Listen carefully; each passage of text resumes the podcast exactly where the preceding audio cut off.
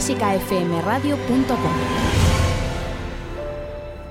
10 razones para no hacerte mecenas de Clásica FM. Razón 3. Porque prefiero gastarme esos 5 euros mensuales en una copa, un paquete de tabaco o dos cervezas, y eso que me llevo para el cuerpo. Si estás de acuerdo con esta razón, no dones 5 euros mensuales a Clásica FM, porque si los donas harás posible que esta radio pueda continuar a partir de la próxima temporada.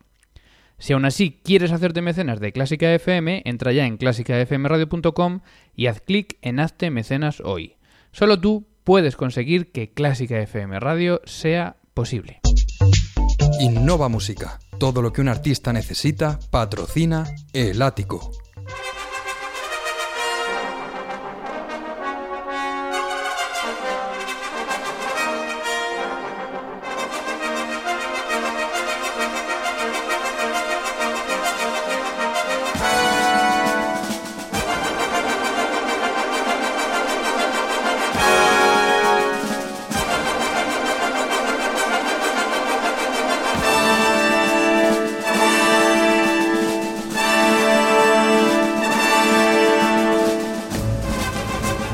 Saludos a todos, bienvenidos una tarde más a clásicafmradio.com, bienvenidos un día más a disfrutar de estos contenidos y programas de clásicafmradio.com y según el día que hoy, que es hoy, pues te tenemos preparado entretenimiento, porque hoy en el ático es viernes.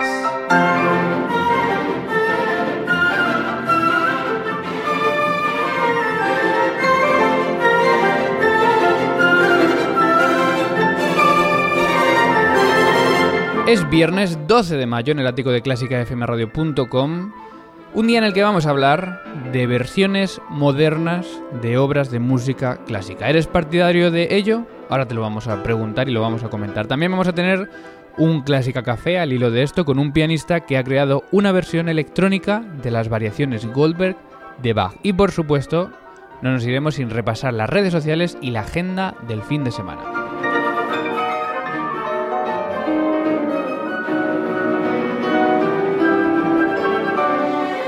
El ático de clásicafmradio.com, el lugar donde te apetece estar un viernes como hoy, refugiado, con Mario Mora y, como siempre, como sé que estás ahí, pues puedes participar en las redes sociales en facebook.com barra clásicafmradio o en twitter en arroba clásicafmradio.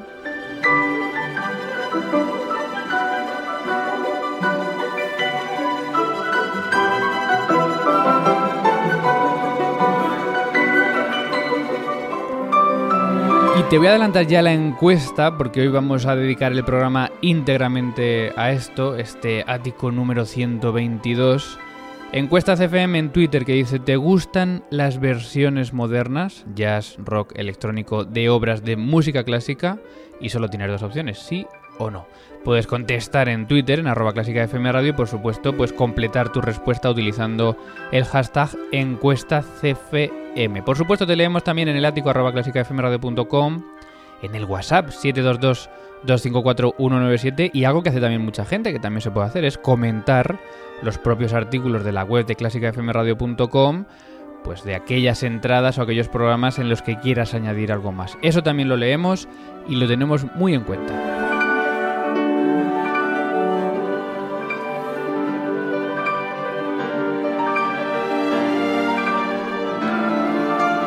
Bueno, hay programa, como hemos dicho, 122 y como vamos a hablar de las variaciones Goldberg de Bach, pues eh, vamos a escuchar primero un fragmento de la obra original, porque lo que vamos a escuchar después ya van a ser todo arreglos modernos de la misma. Recordamos que las variaciones Goldberg son la obra para teclado de Bach más monumental, denominada también originalmente aria con variaciones diversas para clave con dos teclados.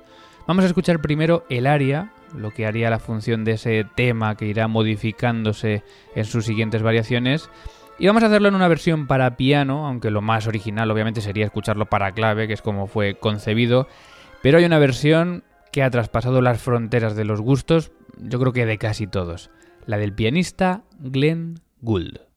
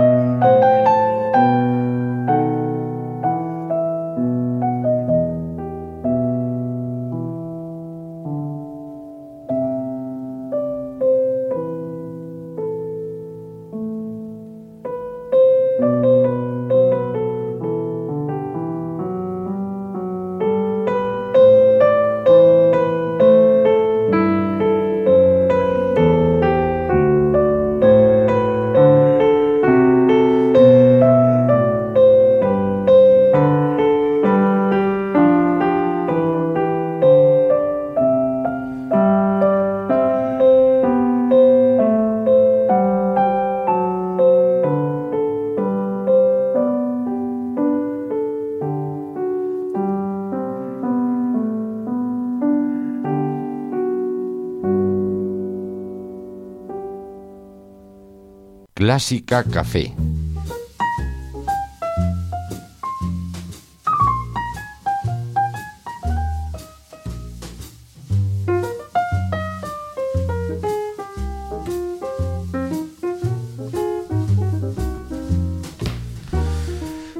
Clásica Café, el momento de relajarnos, de hablar de música con buenos amigos.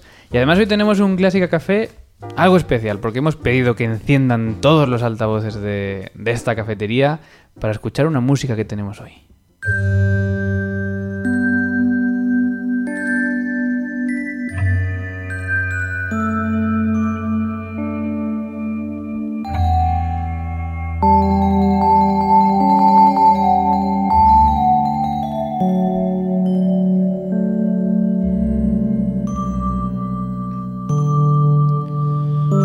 Mucha gente habrá reconocido este área de las variaciones Goldberg, pero algunos estarán echando de menos el clavecín o quizá el piano, según quien, quien sea o lo purista que sea.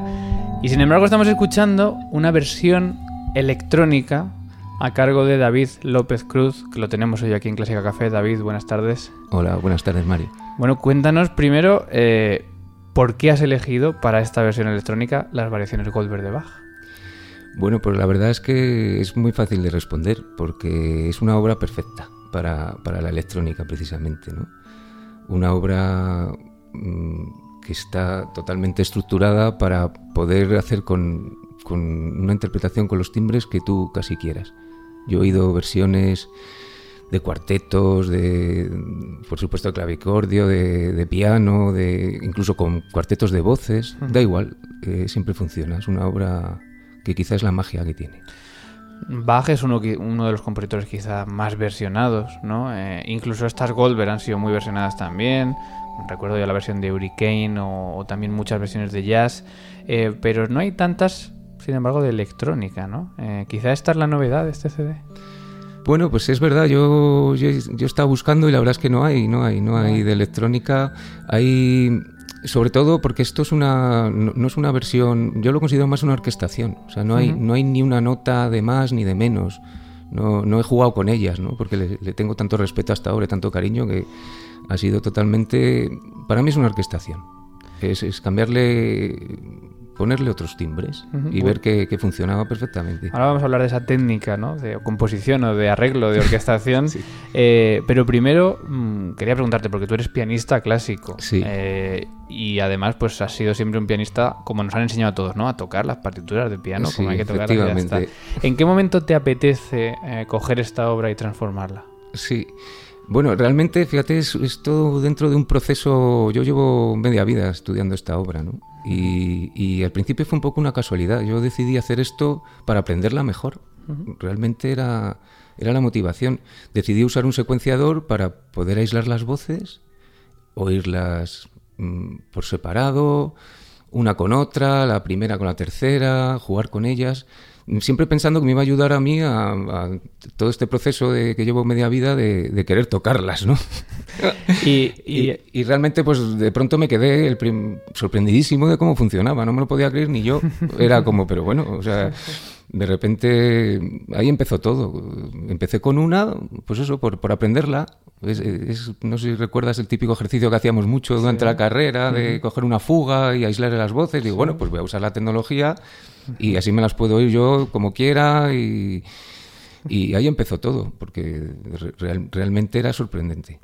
¿Alguna vez eh, has tenido o has parado un segundo antes de hacer este proyecto por miedo a los críticos? Eh, pues hombre, se me ha pasado por la cabeza. Yo sé que es una cosa que precisamente al mundo del piano a lo mejor le puede un poco no sentarle demasiado bien, ¿no?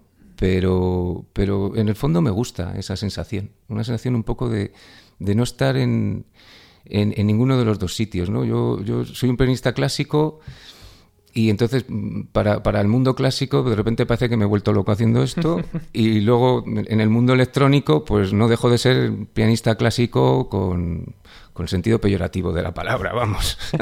y peyorativo, efectivamente. bueno, David López Cruz que ha, como él dice, orquestado estas variaciones Goldberg para electrónica.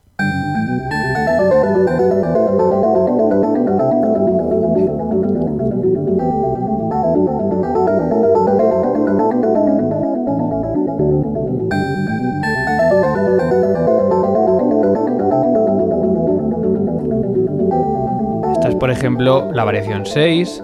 Y digamos que cada una, cada una de las variaciones que escuchamos en este CD tienen como un timbre, ¿no? O una textura. No sé si en electrónica se puede utilizar este término, ¿no? Pero no es simplemente ir mezclando, sino que cada variación es una cosa distinta, ¿no? Pues mira, Mario, me encanta que te hayas dado cuenta de eso, porque era una de las cosas que más me preocupaba a mí, ¿no? Conseguir, porque cuando te enfrentas con que puedes usar todos los timbres que son infinidad, ¿no? Eh, tienes el riesgo en, unas variaciones como estas que, cada una sea absolutamente independiente a la otra y se cree ahí una sucesión de variaciones que yo creo que la fuerza de esta, de esta obra es su, nivel global, ¿no? Cómo, cómo funciona globalmente. Y, y, eso era una de mis, de mis, preocupaciones y un poco lo intenté resolver usando, hay, hay efectivamente ciertos sonidos que aparecen en muchas. Eh, realmente yo ya no recuerdo ni cómo están hechos muchos sonidos, porque son, hay algunos que hay hasta 20 capas, para que te hagas una idea, 20 capas de sonidos distintos, ¿no? Pero siempre hay alguno que, que está ahí intentando unificar todo, ¿no? Y precisamente para eso, porque yo creo que, incluso Bach es lo que, lo que intentó con esta obra, ¿no? Está dividida en, en, ciclo, en bloques de tres variaciones, cada una como un estilo de componer distinto, pero sin embargo cuando la trabajas así profundamente te das cuenta que todas pertenecen a todas, todas, todas es, como si las difuminara las, las diferencias, ¿no? Eh, te encuentras un canon que tiene que está, eh, está alojado en una estructura de una, de una danza típica de la época. Y las primeras que suelen ser como danzas típicas de la época, la primera de cada grupo de tres, pues resulta que a veces tienen imitaciones que recuerdan al canon. Y también tienen todas estas florituras de cruce de manos de las segundas de, cada ciclo de tres y creo que está pensado por él, ¿no? De, quizá yo llego a la conclusión que esta obra nace en una época en que empieza todo este conflicto entre el estilo antiguo y el estilo nuevo, y Bach yo creo que, se, que, que, le pilla allí en esa encrucijada y decide decide unificarlo todo, ¿no? Decir, pero, pero ¿por, qué, ¿por qué tenemos que hacer esta diferencia, ¿no? Porque, claro, él, él, empezaba a ser casi anticuado por esa conducción tan estricta de las voces, ¿no? Y, creo que esto para él es un intento de eso, ¿no? De decir, pues mirar cómo yo puedo coger esto y, y que no os deis ni cuenta de que, está, de que está pasando eso, ¿no? Porque realmente es lo increíble de esta obra, que, casi no te das cuenta de que llega un canon o que llega una, una, danza que es una especie polonesa o no te das cuenta, porque todas todas participan de todas y, eso es lo que consigue un, nivel global de escucha que es impresionante, ¿no? Que van una continuidad, ¿no? Oye, ¿qué has buscado con, cada timbre? Es decir, ¿has analizado cada variación para ver qué mensaje o qué, o qué textura querías dar con cada una? Sí, bueno, claro. Eh, yo buscaba un poquito que, que, se pueda primero entender lo más posible, ¿no? Las voces porque al separarlas eh, me, interesaba mucho eso. Y claro, hay timbres que, que, hacía que difuminara todo más, ¿no? Entonces eso también era peligroso, el, no perder de vista nunca todo el entretejido ese que había, ¿no? Y quizá también me di cuenta que, que si eran sonidos muy limpios, no, no acababa de funcionar, fíjate, porque porque se notaba ya ahí más el ordenador, más la máquina, más todo, todo esto, ¿no? Y sin embargo, usando timbres un poco más sucios, con, pues con, si te fijas, hay mucho delay, estos ecos que le provoca eh, una especie de repeticiones dentro de, sus mismas imitaciones, pues veía que funcionaba mejor, que, se, que, el, bueno, lo que cuando vemos en este CD, claro, no vemos ni intérprete, ni compositor, ni arreglista, vemos tu nombre. ¿Tú qué te consideras? Bueno, lo he dicho antes, ¿no? Orquestador. Sí, yo me considero orquestador y sí, nada, simplemente. ¿Qué buscas, eh, aunque quizá ya no lo has respondido, ¿no? Pero ¿qué buscas que pase en el mundo de la música o, simplemente en ti sacando este CD? Sí, yo la verdad es que en mí sinceramente no busco nada, ¿no? Yo, yo busco que esta obra pues le pueda llegar a más gente. Porque para mí es tan increíble que, que creo que, bueno, que gente un poco fuera del mundo clásico y metida en la electrónica, pues pues que también lo puedan lo puedan percibir toda la grandeza que hay aquí, ¿no? Quizá de verdad que eso es lo que más me gustaría. ¿Y crees que Bach eh, escucharía orgulloso este tipo de CD? Ojo, eso me hace muchas gracias que me preguntes, pero lo he pensado mucho. lo he pensado mucho y sinceramente creo que sí. Porque Bach era un tipo muy moderno, muy moderno. Y, su música, yo creo que él no, no, pensaba mucho en los instrumentos. Realmente cuando todas sus obras de, teclado, ¿no? la misma palabra que pone clavier en alemán significa cualquier instrumento de tecla. O sea, no, no eh, es que además se, le ve, es una música tan pura que, no... incluso en las de orquesta muchas veces no especifica los instrumentos. Efectivamente, está como en otro nivel. Es una música que en cierto modo escapa perfectamente a, o sea, no, es cautiva de un timbre y de no, quizá es una cosa muy muy aislada del mundo de la música clásica. Yo muchas veces pienso que esto esto que he hecho solo se puede hacer con Bach. Haz esto con un nocturno Chopin, vamos, o sea, te matan y, es que no, sería horroroso, como no, podría funcionar, ¿no? Bueno, quién sabe cuál será el próximo. ¿Tienes algún proyecto entre manos? Eh, bueno, tengo algunos, no sé si, si, seguir con Bach, pero acabo así un poco. Me gustaría probar otra cosa y fíjate, uno de los proyectos, pero no, no lo tengo seguro porque he empezado un poquito y, fíjate, pues ahí se empieza a ver mucha más complicación que con esto. Son los cuadros de una exposición de oh. Que sí que es una obra que yo he tocado bastante y, y no sé, creo que también se podría dar, pero curiosamente empecé un poquito y era muchísimo más complicado. Se notaba muchísimo más ya la máquina, la tal, había que que arreglar eso tanto que, bueno, lo tengo ahí un poquito aparcado porque me ha dado miedo. Entonces no sé si volver algo de Bach, que yo creo que sale muy fácil. Oye, esperamos cualquiera de los dos proyectos. Bueno, eh, David López Cruz, muchísimas gracias eh, y enhorabuena por tu trabajo. Muchas gracias a ti, Mario, y gracias por, por ocuparte un poco de esto y, muchas gracias. Un placer. Y nos quedamos escuchando esta última variación, variación 30, Cool Live, eh, de estas variaciones Goldberg en versión electrónica de David López Cruz.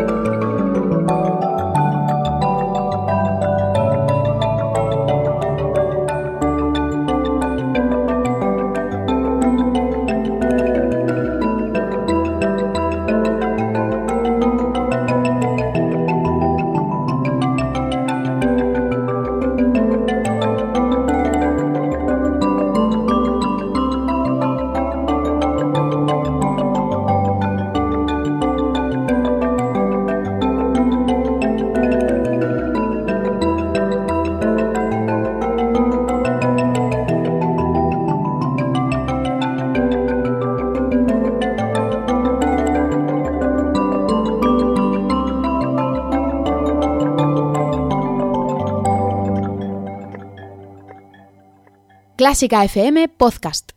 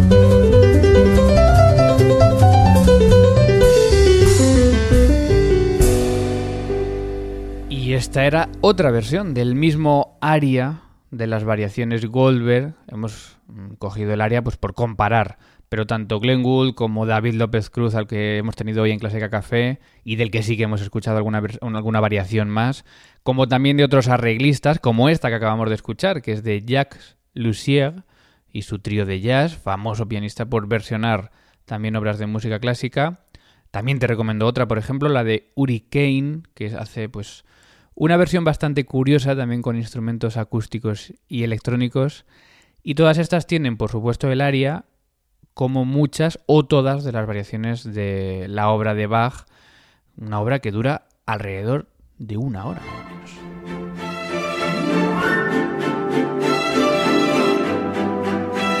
Y simplemente nos asomamos a las redes sociales para recordarte que en Clásica FM Radio, arroba Clásica FM Radio en Twitter, tenemos la encuesta pendiente, encuesta CFM. ¿Te gustan las versiones modernas de obras de música clásica? Bueno, esperamos que después de lo que hemos hablado hoy te hayas formulado ya tu opinión y puedas contestar en esta encuesta. Solo hay dos opciones, sí o no, pero la puedes completar, por supuesto, como siempre, utilizando el hashtag encuesta CFM.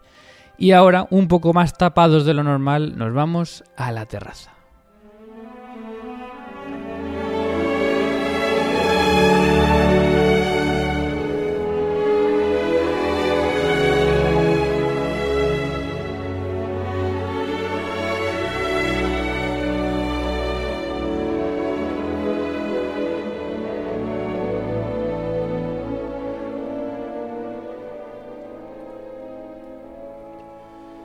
Y en la terraza estamos para recordarte y recomendarte conciertos de música clásica que tienen lugar este fin de semana en distintas salas españolas. Recordamos, como lo hablábamos el lunes, ¿no? Tenemos grandes conciertos, grandes programaciones de festivales y nos gusta cada viernes pues recomendarte un concierto para cada día porque si estás cerca de alguno de ellos, pues quizá te puedas acercar.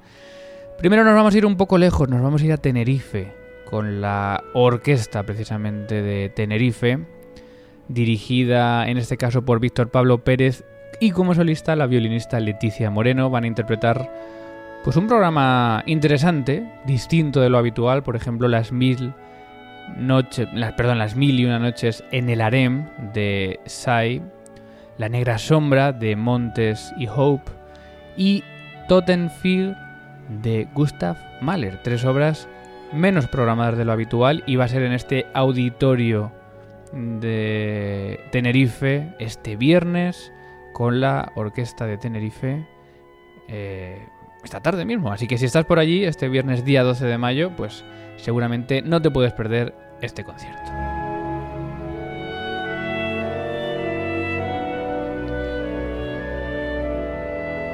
Mañana sábado 13 de mayo nos vamos a quedar en Madrid, porque como siempre, pues la Orquesta Nacional de España tiene interesantes programas y mañana además también a un solista de violín de primera que es Leónidas Cavacos, que va a estar con la Orquesta Nacional de España dirigido por Christoph Essenbach.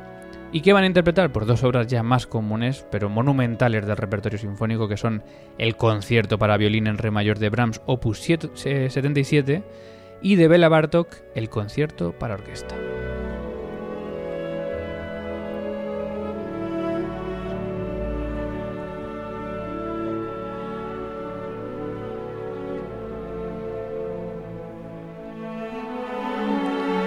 Y si estás cerca de Sevilla este domingo, este domingo día 14 de mayo, pues vas a tener un concierto interesante en el Teatro de la Maestranza, un concierto de cámara a las 12 de la mañana, cuidado, no es por la tarde, en el que va a sonar música de Beethoven, de Strauss y de Martinú, pero va a ser música de cámara. Quinteto para oboe, clarinete y trompa y piano, fagot de Beethoven, el Till Eulenspiegel de Richard Strauss en versión para quinteto de viento y el sexteto de Martinú con músicos de primera, Tatiana Postinikova al piano, José Manuel González Monteagudo al oboe, Priot Simliski al clarinete, Javier Aragón Muñoz y Álvaro Prieto Pérez a los fagotes, Ian Parques a la trompa y Juan Carlos Chornet a la flauta.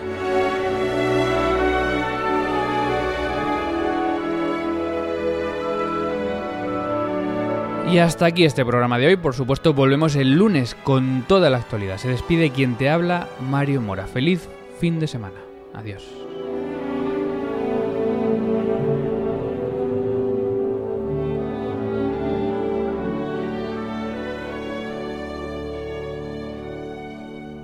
Clásica FM está donde esté la noticia. Estamos esperando para conocer los ganadores de este concurso permanente de juventudes musicales. El acta del jurado está. La votación da como resultado que se concede el primer premio a Marta Femenina.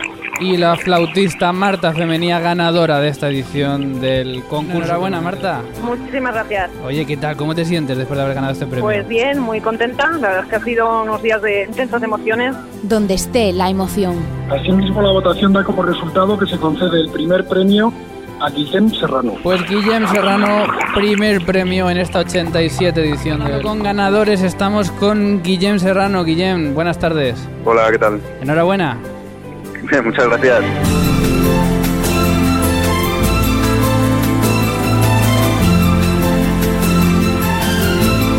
Donde estén los protagonistas. Asimismo, actúa por mayoría conceder el primer premio a Ismael Cantos. Pues hoy lo han escuchado.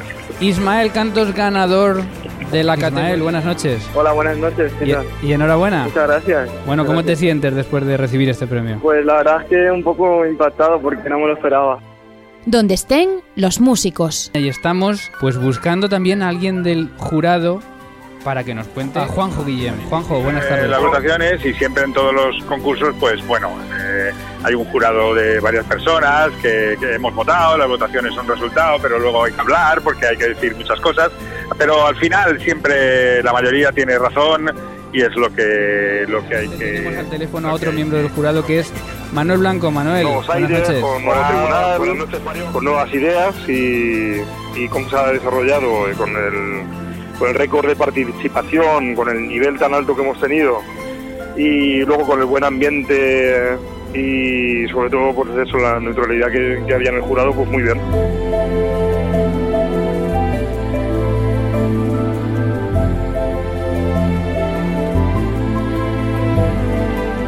Ha sido un ático muy especial, recordamos que ha sido un ático en directo, retransmitiendo quiénes han sido los ganadores del concurso permanente de juventudes musicales de España. Clásica FM, donde esté la música.